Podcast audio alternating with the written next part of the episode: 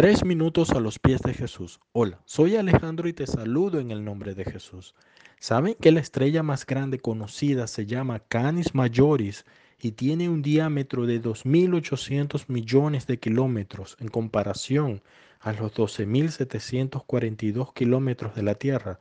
Para que se hagan una idea, si tomáramos un vuelo comercial, tardaríamos 1.100 años en darle la vuelta a esta estrella.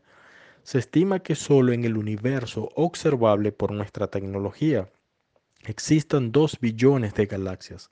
Según algunos astrónomos, una galaxia similar a la nuestra podría contener 200 mil millones de estrellas, o sea, que en el universo observable podrían haber un número de estrellas que no sé nombrar, pero matemáticamente sería 4 a la 31, o sea, un 4 con 31 ceros.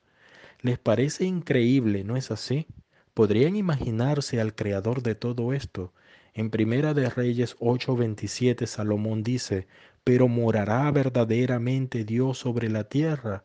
Si los cielos y los cielos de los cielos no te pueden contener, cuánto menos esta casa que yo he edificado. Ahora bien, podríamos pensar que un Dios tan sublime no estaría pendiente de pequeñeces, pero me maravillo también al leer Mateo 6 del 26 al 34, donde el Señor Jesús nos dice, mirad las aves del cielo como Dios las alimenta, ¿no valen ustedes más que ellas? Considerad los lirios del campo que no trabajan, y ni aun Salomón se vistió como uno de ellos, o a la hierba del campo que hoy es y mañana es echada al horno, y aun así Dios la viste tan linda, ¿no hará mucho más por vosotros?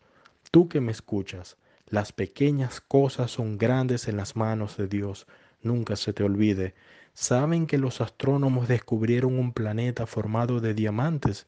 Y también fue descubierto un asteroide de oro por un valor de 10 mil cuatrillones de dólares. Y a pesar de toda esta majestuosidad y riqueza, el Señor Creador de todo decidió hacerse hombre y morar entre nosotros. La palabra dice, cuando él nació su madre lo envolvió en pañales y lo acostó en un pesebre porque no había lugar para ellos en el mesón. Aunque te cueste imaginarlo, lo hizo por amor a ti, lo entregó todo por amor a ti. Este mismo Dios, creador del cielo y la tierra, te dice hoy, confía en mí, deja todo a mi control, solo obedéceme y verás mi gloria. No sé ustedes, pero yo al salir hoy de mi casa caminaré seguro sabiendo que este mismo Dios es mi Padre, mi Dios y mi Salvador. ¿Quieres experimentar lo mismo? No tardes más. Entrega tu vida a Dios. ¿Qué opinas tú de esto? Déjanos tus comentarios y opiniones en iglesialatina.com y deseamos tengas un día muy bendecido.